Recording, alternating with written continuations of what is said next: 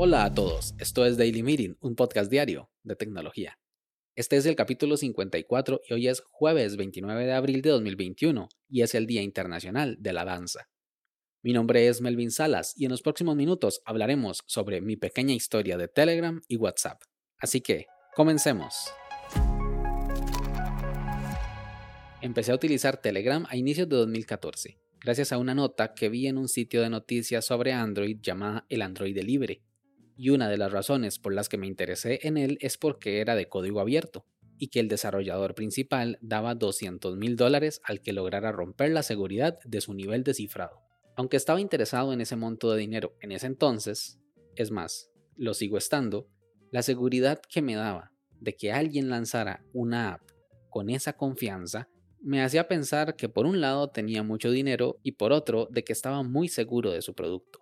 No fue mi aplicación principal de mensajería por ese entonces, pero sí me llamaba la atención y le di seguimiento.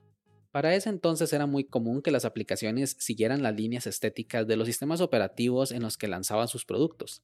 Por esa razón, Telegram y WhatsApp se parecían tanto, en Android, en iOS y en Windows Phone, que aunque en 2014 sabíamos que Windows Phone iba de salida, al ser de código abierto, podíamos confiar en que la comunidad iba a ayudar a los usuarios a tener un poquito más de experiencia Telegram en Windows Phone. Lo que más me gustaba de esta aplicación de mensajería es que tenía un API abierto, que permitía a los desarrolladores hacer sus propias apps y a los usuarios tener un único registro y poder utilizarlo en el móvil, en la computadora o en la web independientemente de donde estuvieran, porque desde el principio salió una versión web WhatsApp lo implementaría hasta un año después, pero como una extensión del teléfono, lo cual es una ventaja o una desventaja dependiendo de, de dónde se mire. Para mí era muy común quedarme sin batería en algún momento del día. Con Telegram bastaba con abrir la aplicación web donde ya había iniciado sesión y ya estaba disponible, mientras que con WhatsApp era lo contrario. Estar sin teléfono era no tener conexión del todo. Cuando Telegram implementó los chats secretos con cifrado de extremo a extremo, se volvió un poco más complicado. Y por eso esta opción la utilizo tampoco, porque si abro un chat secreto en la web, solo puedo contestarlo desde la web en ese mismo dispositivo. Si vuelvo a ver el móvil, no hay rastro de esos mensajes. Esto con WhatsApp no pasa, porque el cifrado de extremo a extremo siempre es de móvil a móvil, aunque se use la aplicación web porque es solamente un espejo. En 2018 utilizaba los dos servicios, y una de las razones por las cuales estaba disconforme con WhatsApp era de que los comercios lo utilizaban para enviar publicidad en exceso. Llegó un día donde llegué a recibir más de 10 mensajes publicitarios, y eso me hizo pensar que es posible que WhatsApp fuera más un canal publicitario que un canal de comunicación, aunque principalmente era porque casi no hablaba con nadie en esa aplicación. Con el tiempo, Telegram ganó más y más usuarios, y cada vez más fieles. Yo en 2018 me volví un rebelde y desinstalé WhatsApp del todo. Avisé a los amigos antes de irme y pasé mi dirección de Telegram. Al fin y al cabo no soy de conversar con muchas personas, así que era un poco más sencillo. Lo más difícil fue convencer a mis padres, que son personas ya un poco mayores, y ayudarles a entender y usar el WhatsApp azul fue un poco más complicado. El reto de vivir sin WhatsApp por dos años fue casi imposible. En todo lado me pedían el número y me llamaban molestos por no encontrarme en WhatsApp. Para hacer compras de productos en línea o para pedir una cita era toda una odisea. Todos querían que fuera por WhatsApp sí o sí.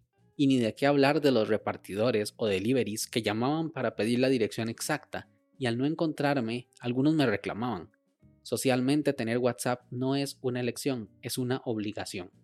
Tuve que dar el brazo a torcer a mediados del año pasado cuando inició lo del COVID porque la universidad en la que trabajo tenía grupos de profesores y era casi obligatorio estar en él, además de que necesitaba estar en algunos grupos de estudio que solo estaban disponibles ahí.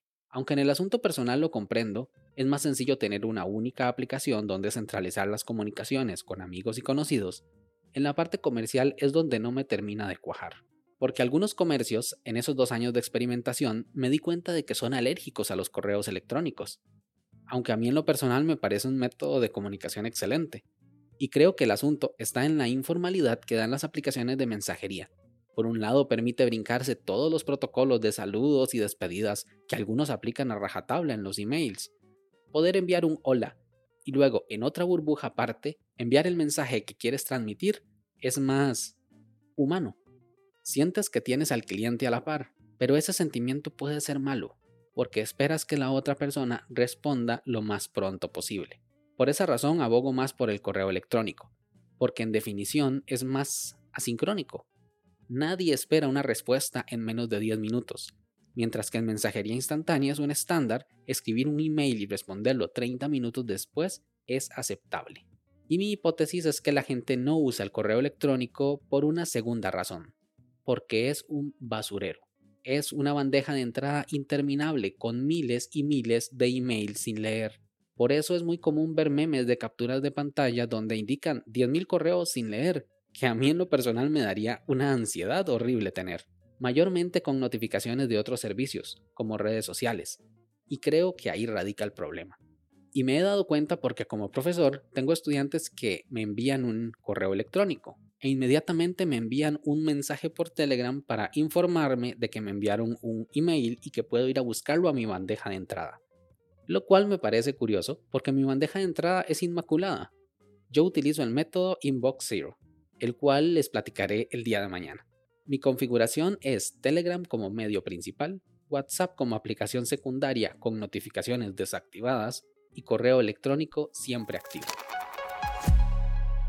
¿Qué opinas tú? ¿Es posible vivir sin WhatsApp en estos días o es misión imposible?